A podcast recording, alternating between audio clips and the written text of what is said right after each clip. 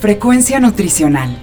Un programa de información, análisis y orientación para una mejor calidad de vida a través de una buena nutrición y actividad física. Frecuencia Nutricional. Bajo la conducción del nutriólogo Rafael Díaz.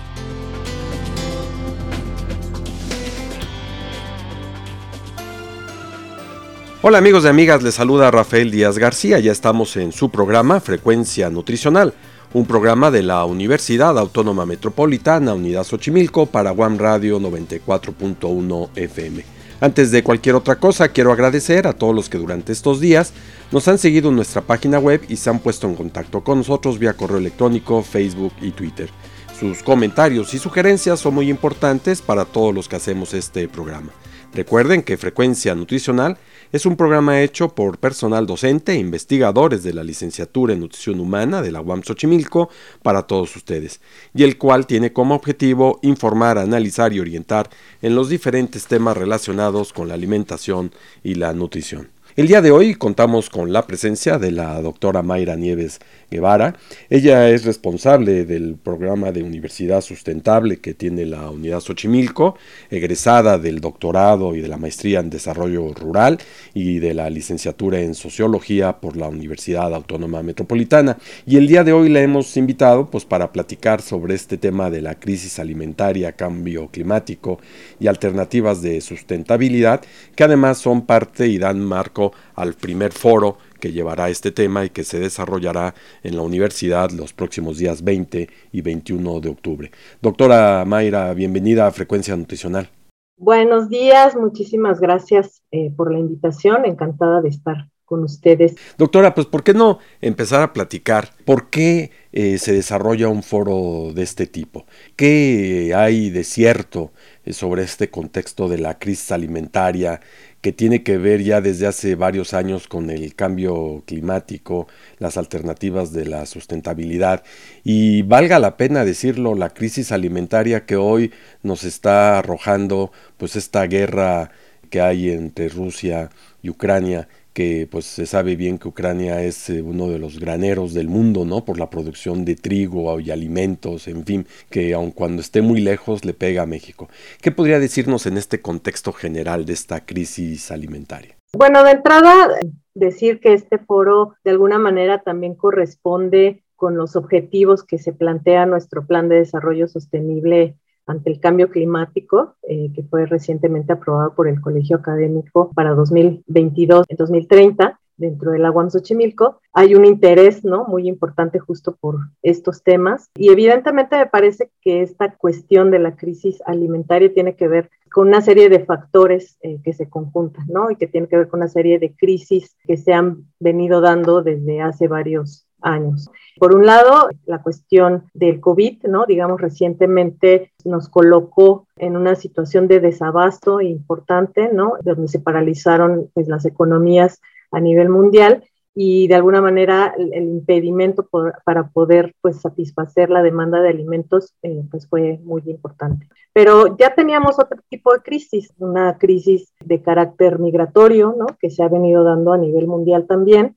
la cuestión del cambio climático, esta alteración del clima y los efectos que ello conlleva mediante sequías, inundaciones y una serie de eventos climáticos que afectan evidentemente la producción de alimentos, pero también la comercialización de los mismos. El poder abastecer y distribuir eh, los alimentos pues implica también, pasa por esta cuestión de la, del clima. Y una de las cuestiones también pues creo que muy importante tiene que ver con eh, los conflictos, ¿no? Los conflictos ya sea de carácter socioambiental, de conflictos de movimientos sociales, pero también conflictos a nivel de países, ¿no? Justamente esta cuestión de eh, la invasión de Rusia en Ucrania, pues también está motivando ¿no? a que se lleve una escasez importante a nivel mundial de alimentos y pues evidentemente esto está generando también no solamente desigualdades, sino también pues hambre. Digamos que parte de lo que motiva este foro es a discutir y a colocar en la comunidad universitaria este debate para profundizar justamente en la relación que tiene la crisis alimentaria con el cambio climático con la cuestión de la economía, con la cuestión política y evidentemente el tema de conflicto está en medio. El tema de, la discusión del poder y de las relaciones de poder que se van tejiendo a nivel mundial también incide en esta cuestión. Y justamente también queremos abordar la cuestión de las alternativas, ¿no? ¿Qué hacer frente al cambio climático? ¿Qué hacer frente a esta crisis alimentaria? Estaba observando algunos datos a nivel mundial Recientemente ha publicado The Juncker Project México eh, algunos datos. Eh, nos dice que hay alrededor de 810 millones de personas que padecen hambre a nivel mundial. Una de cada 10 personas en el mundo no tiene suficientes alimentos para subsistir. El 98% de las personas sufren desnutrición, particularmente en los países en vías de desarrollo. Y en América Latina somos 83 millones de personas eh, que datos del Banco Mundial de 2015 señalan que viven en pobreza extrema. La mitad de ellas se localiza en Brasil y en México, cual es una cifra bastante alarmante. Pero si nos vamos también a la cuestión de la agricultura, nos señalan que el 76% de las personas viven en pobreza se ubican particularmente en zonas rurales y dependen de la agricultura para sobrevivir, mientras que el 50% de las personas con hambre pues son familias agricultoras, ¿no? Si nos vamos como algunos datos digamos ya más específicos a lo que es nuestro país, pues se ha señalado que el número de personas en pobreza pasó de 51.9 millones de mexicanos en 2018 a 55.7 millones de mexicanos en 2020. Esto significa que tenemos 3.8 millones de personas más en pobreza desde el inicio del sexenio. Eh, estos son datos de Coneval de 2020 entonces, bueno, pues estamos hablando de una situación que además está llevando a una situación de desnutrición bastante importante, ¿no? El 23.5% de la población en México vive en pobreza alimentaria, según datos de Coneval de 2022. Entonces, estamos hablando de una situación que nos debería ocupar y preocupar y que por eso para la UAM Xochimilco fue importante el plantear estos debates entre la comunidad y por eso pues la realización y la propuesta de realizar este foro. Por lo que vemos eh, más allá de la crisis alimentaria que es el punto importante que tenemos, todo esto bajo un eje que conlleva a la producción de alimentos, a la pobreza, al cambio climático, a los conflictos bélicos, a las políticas eh, alimentarias. Ya esto me quisiera yo abocar un poco en términos de México. En México hay política alimentaria, hay plan que establezca realmente hacia dónde vamos y sobre todo planteándonos eh, dentro de este eje del cambio climático. Podríamos decir que sí hay una política alimentaria que está ahorita encabezando o tratando de impulsar eh, y promover la llamada cuarta transformación, sin embargo, no podemos aislar a nuestra política nacional del contexto mundial. Entonces, sí me parece que no podemos resolver una cuestión a nivel de país si no miramos también el contexto, ¿no? O sea, al final el control de la producción a nivel mundial no está abocada en la producción rural o, a lo que se dedica a la población indígena. La pequeña agricultura familiar no sería lo suficientemente fuerte para poder abastecer la necesidad de alimentos que se requieren a nivel mundial. Y entonces el control está pues en las grandes empresas transnacionales. Eh, Monsanto, por ejemplo, ¿no? simplemente con la patente de las semillas, evidentemente pues deja fuera, controla, tiene el control de, de, la producción de granos y eso imposibilita, ¿no? Que aunque se apueste a la agricultura familiar, a la agricultura campesina e indígena, el no poder tener las semillas criollas a salvo, pues eso digamos, imposibilita demasiado el que se pueda llevar a cabo esta seguridad alimentaria. Lo que sí es importante, eh, evidentemente, reforzar y fortalecer a nivel nacional, pues todas estas eh, políticas destinadas hacia la agricultura de, pequeña eh, escala, ¿no? Campesina, pero se requiere tener también una política más fuerte en términos de poder garantizar a los productores de nuestro país, pues semillas, fertilizantes y demás, ¿no? Entonces sí necesitamos voltear a ver qué es lo que está pasando en el contexto mundial para poder despegar y lanzar con mayor fuerza nuestra política nacional en materia alimentaria y de seguridad. ¿Qué esto que dice también usted en este momento sobre los fertilizantes, sobre eh, pues muchos productos agroquímicos que se producen a nivel mundial y que México no es un país que digamos tenga un fuerte en el tema, todo lo tenemos que traer del extranjero y esto también pone en una seria crisis, ¿no? Y que valía la pena decir que muchos de estos productos que a veces también nos venden pues caen dentro de este escenario de lo que pudiese ser las alternativas sustentables, ¿no? Utilizar eh, insecticidas, fungicidas, plaguicidas,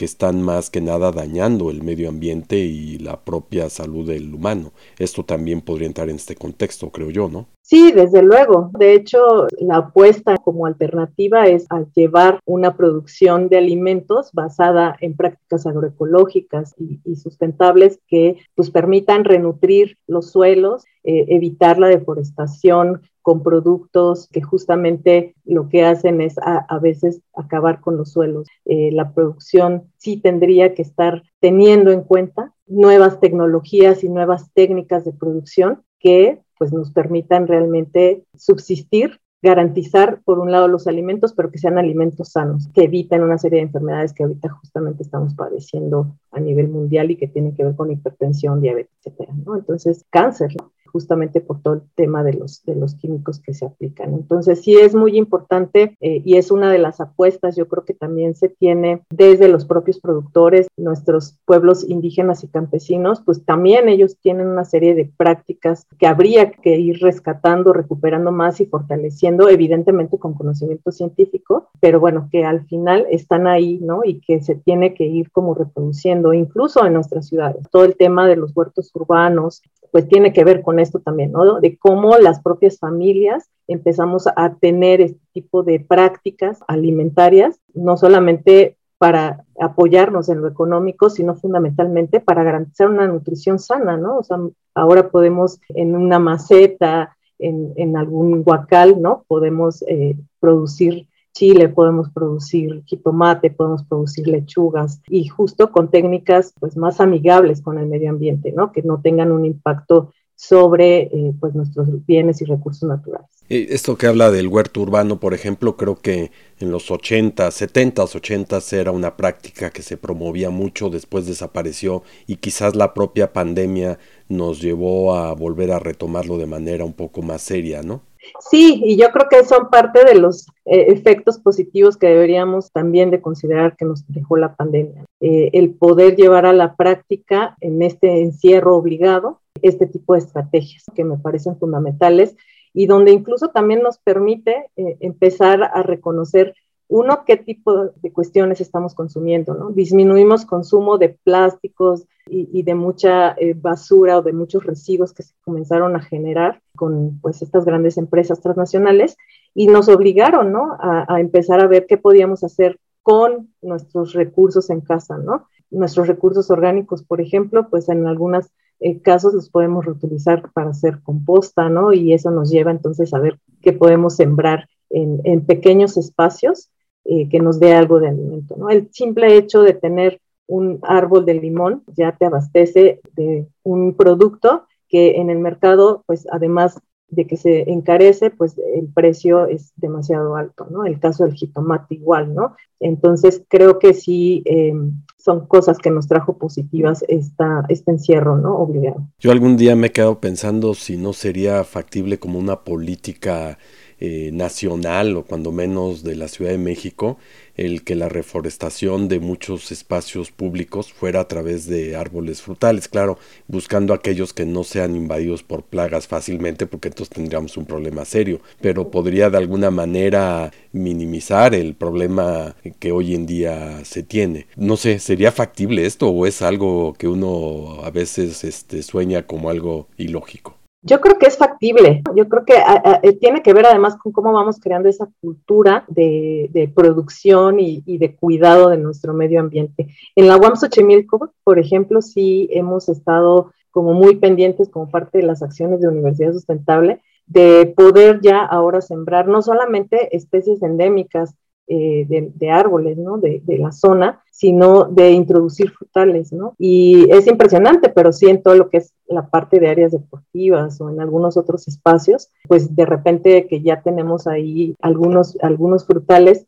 y los, los estudiantes los toman, ¿no? y eso es maravilloso porque estamos compartiendo un espacio, somos una comunidad y evidentemente eso de, pues, nos sirve, nos ayuda y contribuye también a fomentar en, nuestros estudiantes y en la comunidad este hábito, ¿no? De, poder, pues, sembrar cultivos o, frutales, ¿no? Árboles frutales, pues, para poder alimentarnos de mejor manera, ¿no? Y bueno, y esta parte del cambio climático, doctora, eh, no lo hemos abordado, digamos, de manera eh, relevante. Sí está teniendo un impacto en la producción, en la crisis alimentaria. ¿Por qué este efecto? Sí, bueno, de, de hecho, eh, hay un informe que sacó recientemente la Organización Meteorológica Mundial de la ONU, en donde justamente advierte que particularmente en México debemos estar preparados para, para enfrentar eh, grandes megasequías y, y, ha empezado pues a lanzar una serie de recomendaciones justo para poder ir mitigando estos efectos provocados por el cambio climático, ¿no? Eh, en su informe pues anuncia justamente un panorama, un panorama bastante sombrío, ¿no? En el sentido de que habrá mayor escasez de agua y de víveres y que eso evidentemente va a desembocar en una crisis alimentaria.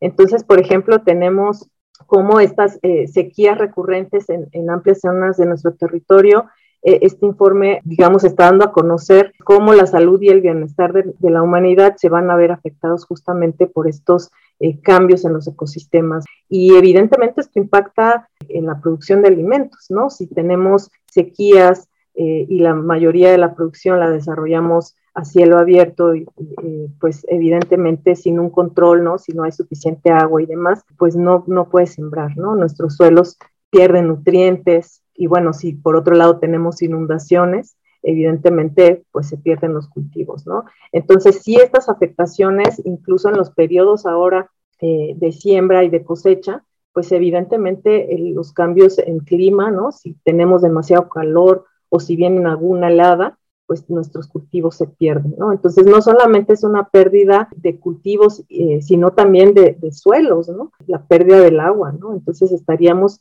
hablando de una crisis realmente muy importante, ¿no? Y de ahí la, importancia de entonces, ¿qué hacemos frente a esto? No, no podemos quedarnos como ciudadanos también eh, esperando a que los gobiernos o las resuelvan ¿no? las grandes eh, problemáticas mundiales y esperemos a que, a que se pongan límites a las grandes empresas transnacionales, sino lo que tenemos que hacer también es empezar a buscar alternativas comunitarias y de base eh, local, ¿no? Entonces, justo la propuesta es qué podemos hacer, cómo podemos nosotros cuidar nuestro medio ambiente, pero a la vez también ir generando nuestra, nuestras propias alimentación, ¿no? Cómo no solamente cuidar el tema del agua, de la energía, ¿no? Cómo ahorrarla más y cómo, pues también como ciudadanos organizarnos y exigir, pues al gobierno, ¿no? Que se pongan límites, pues a estas empresas que controlan los, los mercados de alimentos y de la producción, ¿no? Entonces, creo que también como ciudadanos nos toca esa parte. Y digamos de alguna manera también la propia contaminación del alimento que puede llevar, eh, la contaminación ambiental que hay actualmente puede generar un daño importante. Sí, claro. Eh, evidentemente el, el, tema del agua y de la calidad del agua es sumamente importante. Y por eso yo creo que también la apuesta ahora, pues hay varios proyectos, ¿no? Eh, eh, en particular cerca de la Xochimilco, ahorita tenemos el proyecto de rescate del lago Tlahuajico, ¿no? Que justo lo que busca es no solamente crear una, mejores condiciones en estas áreas de reserva, sino de poder rehabilitarlas y poder generar un, agua potable, ¿no? Que pueda ser utilizada justamente también para la producción y para el riego de cultivos, que además en todo lo que es la zona del centro del país, en la cuenca del Valle de México, pues es lo, a lo que se dedican todavía la mayoría de las personas que, que habitan en lo que es Tláhuac, Xochimilco, Milpalta, ¿no?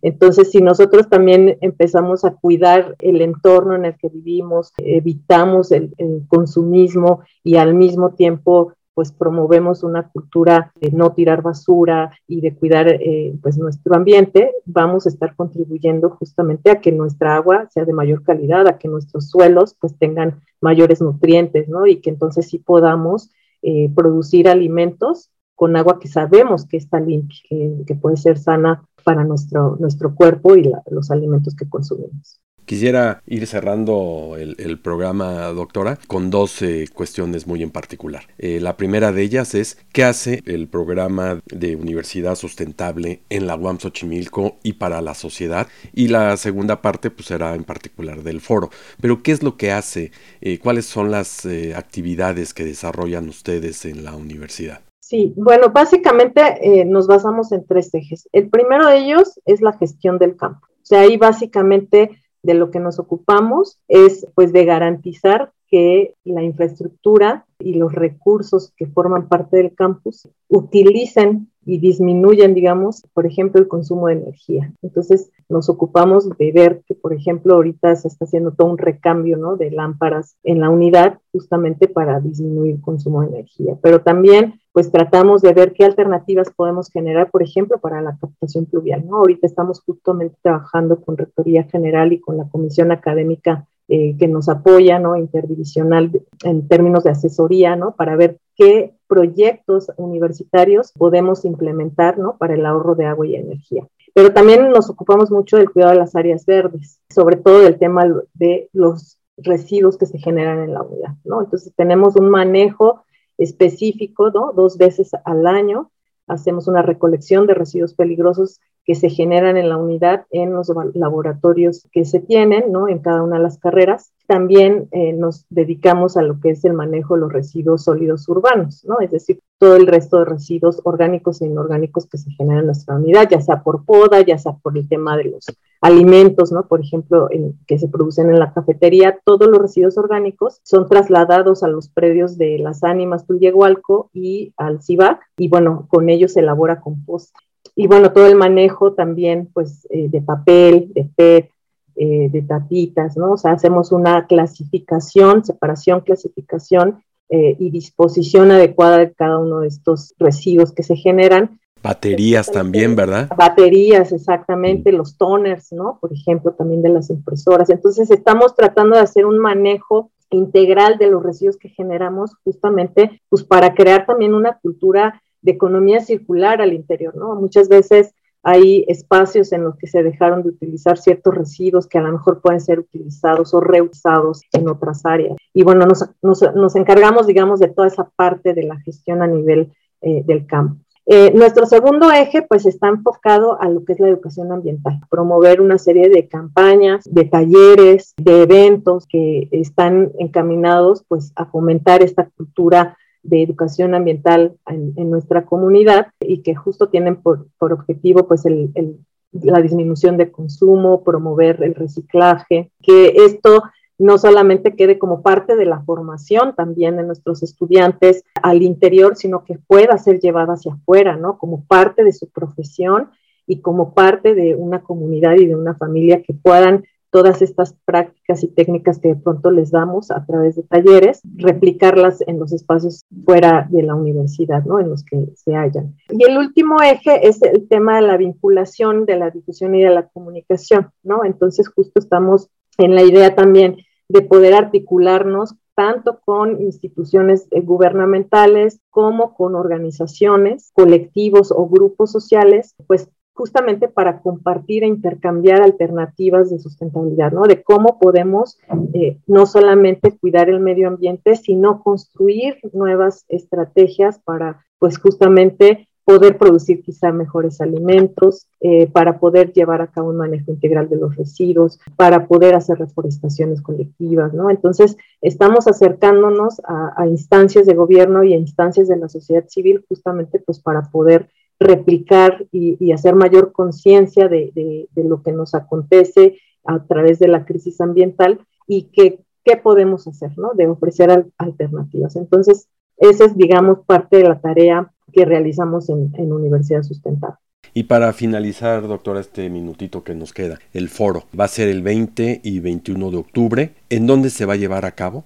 Eh, vamos a tener dos conferencias magistrales y estas se van a realizar en el Centro Cultural de la UAM Xochimilco, que está a un costado de las actividades deportivas. Y bueno, ahí nos va a acompañar el maestro Eduardo Budinas, que es especialista en temas justamente de extractivismo y sustentabilidad. Bueno, pues él viene de Uruguay y entonces él nos va a presentar su conferencia Y también nos va a acompañar el maestro Sebastián Gómez Lende el día 21 de octubre, es procedente de, de, Argentina, del Consejo Nacional de Investigaciones Científicas y Técnicas, y eh, pues él también nos va a empezar como a comentar qué podemos hacer frente a la crisis climática y, alimentaria que estamos enfrentando, ¿no? Y vamos a tener dos paneles. En estos paneles van a participar académicos de todas las unidades de la UAM, ¿no? Algo que nos interesaba, digamos, comunidad Xochimilco, es esta parte de cómo poder articular todo el conocimiento que se genera también en, en las diferentes unidades de nuestra casa de estudios y por eso decimos invitar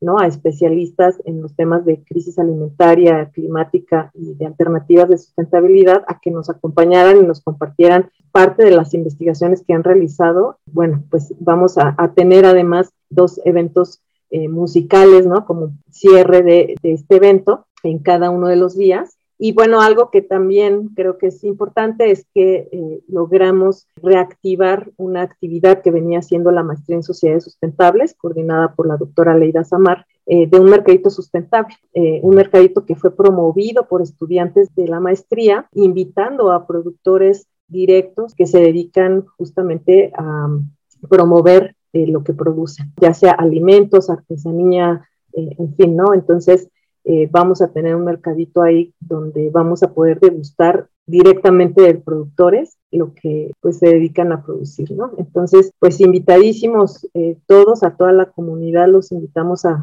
que nos acompañen. Quienes no nos puedan ver eh, presencialmente, acompañar, nos van a poder seguir por el canal de YouTube de la UAM Xochimilco y por la página de Facebook de la Maestría en Sociedades Sustentables, ¿no? Vamos a hacer transmisión en vivo de las conferencias y de los paneles, pues para que eh, enterarse de cuáles son los debates actuales que se están dando en torno a la crisis alimentaria, el cambio climático y la sustentabilidad. ¿Los asistentes tienen que inscribirse? No, no se requiere inscripción. Estamos esperando sí un, aforo importante y por lo mismo decidimos también hacer la transmisión, ¿no? Porque hay, seguramente a veces no nos pueden acompañar presencialmente, entonces sí creemos que lo más importante es colocar el debate, poderlo difundir y llegar a la mayor cantidad de gente posible, justo para conocer qué problema enfrentamos, pero también qué propuestas existen y que nos compete eh, participar de ellas. ¿no? Por último, doctora, más allá del foro, por aquella gente que tenga interés en conocer más sobre lo que hacen, por participar en algunas de sus actividades, ¿dónde se encuentran ustedes ubicados en la unidad? Sí, estamos en el edificio central, en el primer piso, eh, a la norte. Ahí está la oficina de Universidad Sustentable. Nuestra extensión es la 3827. Eh, y nos pueden seguir también a través de nuestras redes. Tenemos Instagram, Facebook, Twitter, eh, Universidad Sustentable Guamex, así nos pueden localizar y pues serán bienvenidos, ¿no? Tenemos el apoyo de chicos de servicio social, tenemos proyectos en los que ellos nos apoyan. Entonces también invitamos a quienes ya estén cursando sus últimos trimestres en, en la universidad, pues acercarse, ¿no? Eh, realizamos continuamente talleres, ¿no? Justamente pues, pues para poder ofrecer esta, esta educación de, de, manera más integral para la comunidad. Pues doctora Mayra Nieves, eh, es un gusto haberla tenido en frecuencia nutricional y ojalá tengamos la oportunidad de platicar en otra ocasión. Gracias a ustedes y un saludo para toda la audiencia. Frecuencia nutricional. Pues amigos y amigas, estamos terminando nuestro programa, el cual esperamos haya sido de su agrado.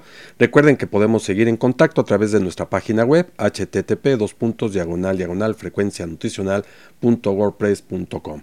Ahí pueden buscar los vínculos de Facebook, Twitter e Instagram. Asimismo, lo pueden hacer enviándonos sus comentarios a nuestro correo electrónico frecuencia nutricional .xoc.one.mx. Les recuerdo que pueden escuchar todos nuestros anteriores programas en las plataformas de Miss Cloud y Spotify. Solo me resta agradecerle a Alfredo Velázquez en la producción del programa, a la doctora Norma Ramos, coordinadora de la licenciatura en nutrición humana de la UAM Xochimilco, y a los que hicieron posible la realización de este programa. Finalmente, gracias a todos ustedes por escucharnos, se despide Rafael Díaz, quien los espera en nuestra siguiente emisión de Frecuencia Nutricional.